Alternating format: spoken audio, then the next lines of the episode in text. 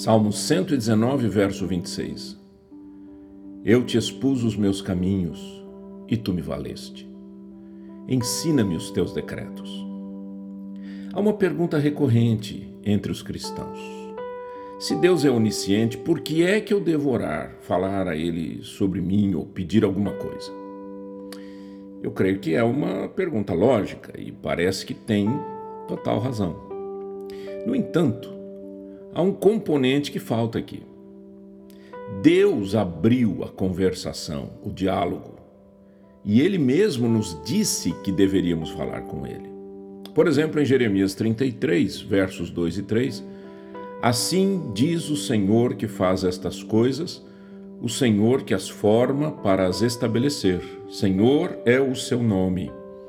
Invoca-me e eu te responderei anunciar-te-ei coisas grandes e ocultas que não sabes. Também Isaías 1,18 diz: Vinde, pois, e arrazoemos, diz o Senhor. Ainda que os vossos pecados sejam como a escarlata, eles se tornarão brancos como a neve. Ainda que sejam vermelhos como o carmesim, se tornarão como a lã. Veja que há uma abertura de comunicação importante aqui. Deus inicia esse relacionamento e diz que devemos falar com Ele. A, a, a, a totalidade das razões está no coração de, de Deus, né? Por que, que ele, ele, ele diz assim ou por que, que uh, ele pede para a gente conversar com Ele. Mas a gente pode pensar em algumas coisas. Em primeiro, a oração muda o nosso coração. Quando falamos com Deus, percebemos a falta de prioridade que nós temos. Ele, pelo seu Espírito, nos ajuda a entender o que devemos pedir. Em segundo lugar, a oração nos faz buscar intimidade com Deus. Imagine, ficaríamos preguiçosos e relaxados se apenas pensássemos que Deus viria ao nosso encontro, porque Ele já sabe é, do, do que precisamos. Em terceiro lugar, a oração nos faz buscar a vontade de Deus.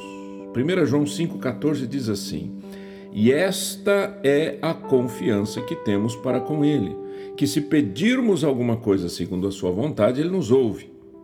Não se trata apenas de orarmos o que queremos, mas orarmos a vontade de Deus.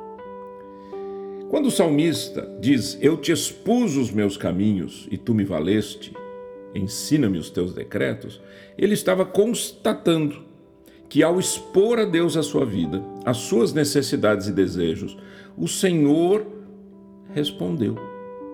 E como consequência, ele pede para conhecer os decretos divinos.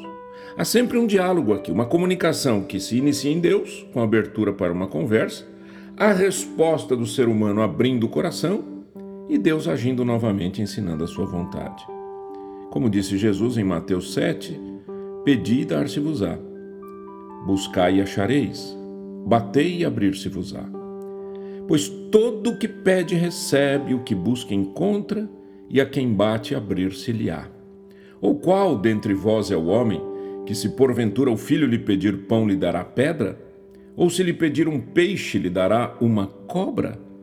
Ora, se vós, que sois maus, sabeis dar boas dádivas aos vossos filhos, quanto mais vosso Pai que está nos céus dará boas coisas aos que lhe pedirem?